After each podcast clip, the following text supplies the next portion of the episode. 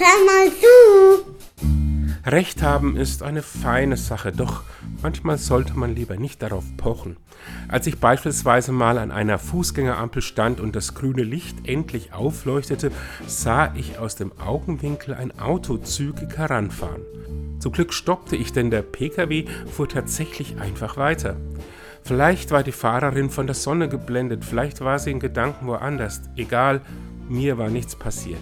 Deswegen freute ich mich mehr, als dass ich mich ärgerte. Natürlich wäre ich im Recht gewesen, wenn ich losgegangen wäre. Das wäre aber nur für die Versicherung wichtig gewesen, aber schlecht für meine Unversehrtheit. Das gilt auch in anderen Lebenssituationen.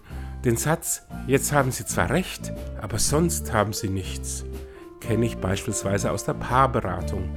Wenn es darum geht, wieder Wege zueinander zu finden, ist Rechthaberei nicht selten eine Sackgasse. Und tschüss.